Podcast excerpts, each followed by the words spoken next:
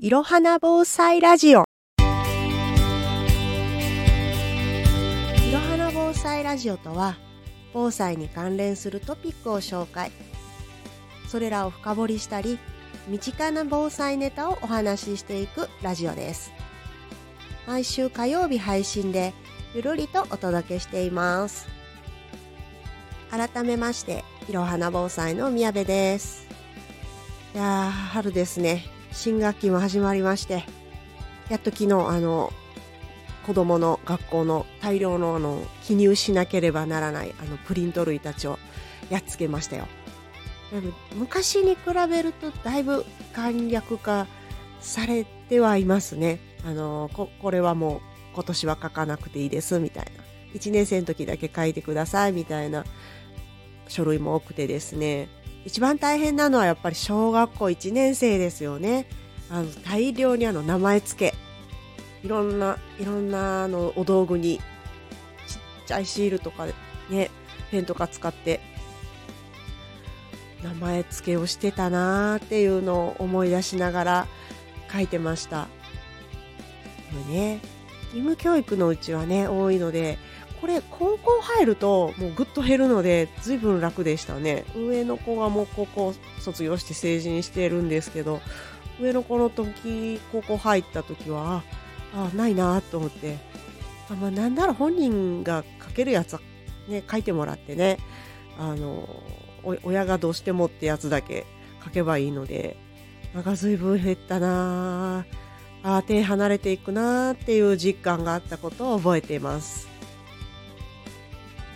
今日はね、ちょっと曇りで肌寒いので、ちょっとあったかいお茶を飲みながらお届けしてるんですけども、私あの、緑茶も大好きでよく飲むんですが、緑茶、紅茶大好きなんですが、さらにあの、野草茶って言って、あ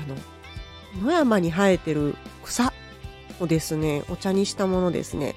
例えばあの、毒ダミだったり、有名どころだとあるんですけど、今日ちなみに飲んでるのは、板取茶。板取茶と言います。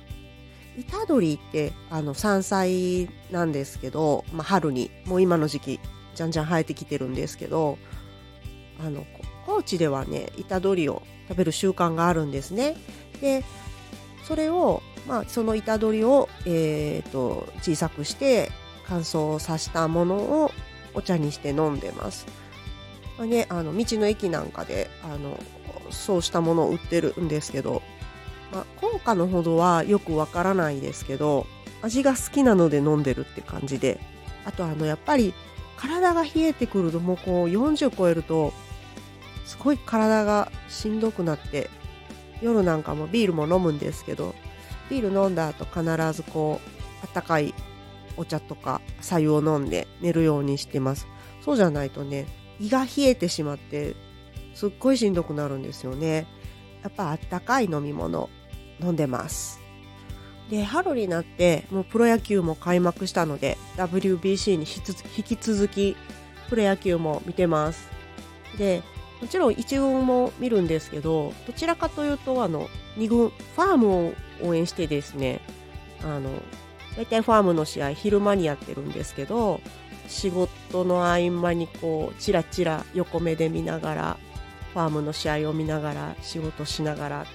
まあ、だだいたいファームの試合見る方のパーセンテージが大きいんですけど楽しく見てます。あのやっぱり若い方が若い選手が一生懸命やってる姿がすごいいいですね。あのファームだと本当にあの調整中の人とか若手のもルキーですみたいな人もたくさんいるんですけどそういう人が一生懸命頑張ってる姿見てあの励まされてます。それでは今回の防災トピックをお伝えします。ヤフーマップダウンロードした防災地図の自動更新機能を追加。あらかじめダウンロードしておいた防災地図、ハザードマップに更新がある場合、自動的にダウンロードしてくれるという機能が追加されました。これね、使ったことなかったので、ちょっと早速インストールしてみたんですけども、あの、ハザードマップ機能をオフラインで使えるっていうのがそもそもすごい便利でいいですね。まあ、どこに避難所があってみたいなのは、あの、ご近所だと大体皆さん、まあ、あそこの学校が避難所だとかいうのは、はざあの、把握できてると思うんですけど、これ特に効果を発揮するのは、旅行や出張の時はすごいいいと思った思ったんですよ。ね、あの、お住まいの地域の地図はもうもちろん入れておいていただいて、さらに、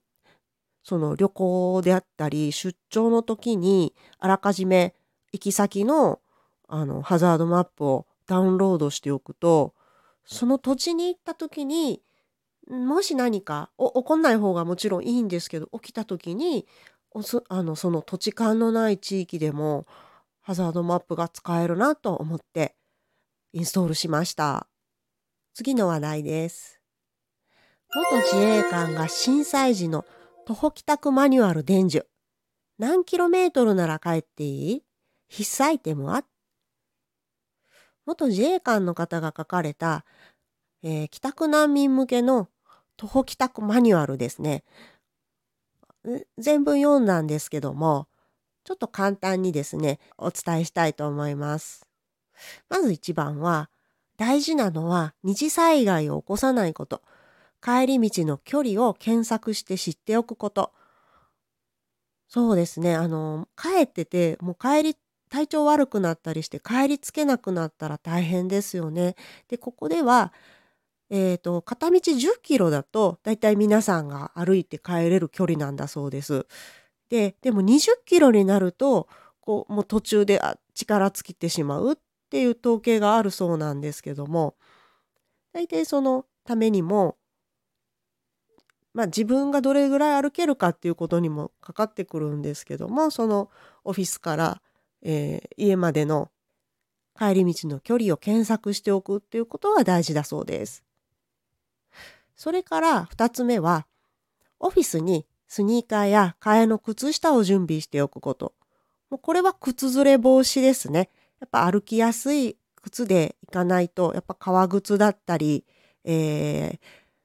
パンプスだったりすると、やっぱり足に負担がかかるので、これは、えー、スニーカー、そして替えの靴下を準備しておく。これが大事だということです。そして3つ目は、蛍光食、飲み物を準備しておく。あこれは前回お話しした、あのー、食料と水分を持っててねっていうところにももちろんつながっていくんですけどもやっぱりお腹も空きますしね歩いてると喉も渇くのでやっぱりあのカバンに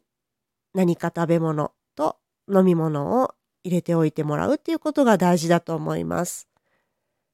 他にもあのたくさんの項目が分かりやすく紹介されてましたのでアドレスをあの概要欄に貼っておきますのでぜひ見てください。次は復興庁からの話題です。青森県、岩手県、宮城県及び福島県にある東日本大震災の伝承施設を紹介し、実際に現地に足を運んで、東日本大震災の教訓から災害を知り、備えを学ぶ一環として、ルルブ特別編集、東日本大震災伝承施設ガイドが発行されました。まあ、要するに東日本大震災のルルブなんですよ。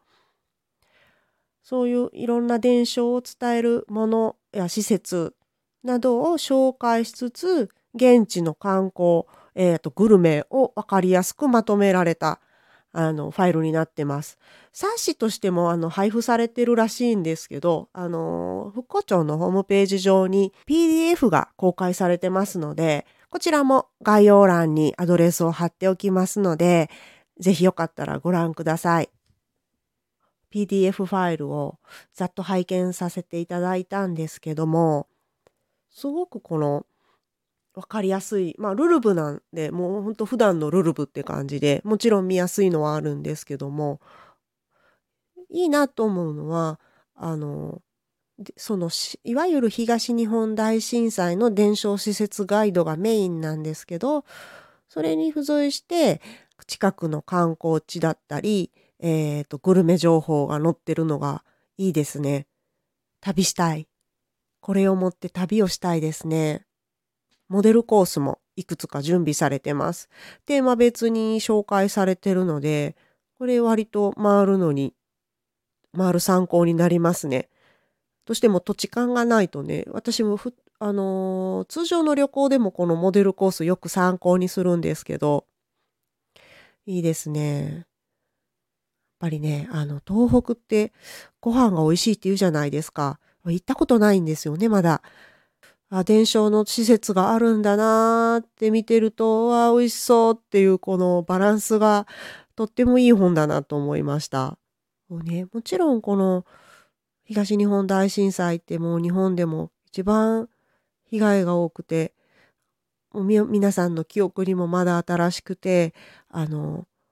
ね、場合によってはやっぱり津波の映像が見るのしんどかったりとか考えるのも辛いっていうところはあるんですけども、やっぱりこれを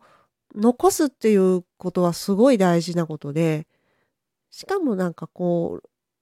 旅だとこう、楽しい気持ちで、で、グルメも楽しみながら、現地の観光もしながら、一緒に知るっていうことはすごくいいなと思いましたね。この本いいですね。普通に発売しても全然売れそうな感じなんですけど、大盤振る舞いであの PDF 全ページ公開されてるので、皆さん東北にご旅行の際はぜひ参考にしていただきたいなと思いました。私あの、さっきオープニングでお話ししたように、マリーンズのファンなので、佐々木朗希投手にゆかりのある大船渡、大船渡市に行ってみたいですね。聖地巡礼ですよね。やっぱり推しの育、生まれ育ったところを見るっていう聖地巡礼。ああ、旅がしたい。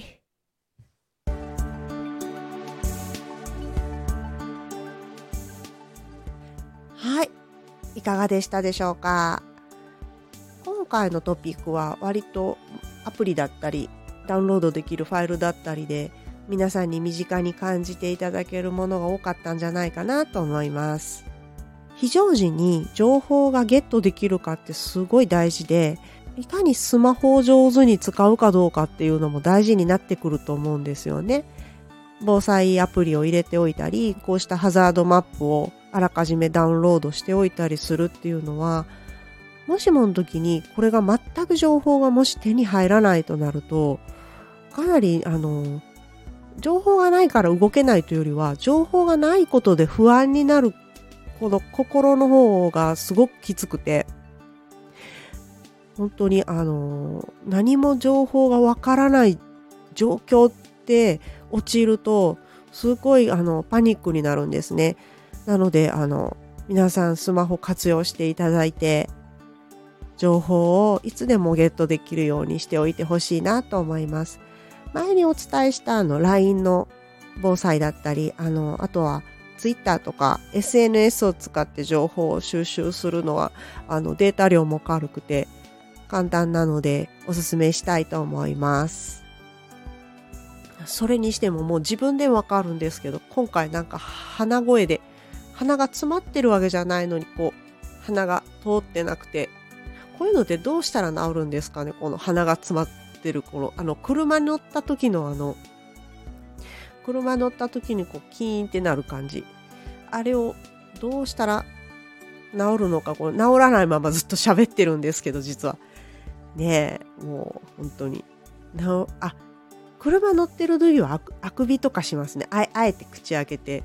ちょっとやってみますけど。あ。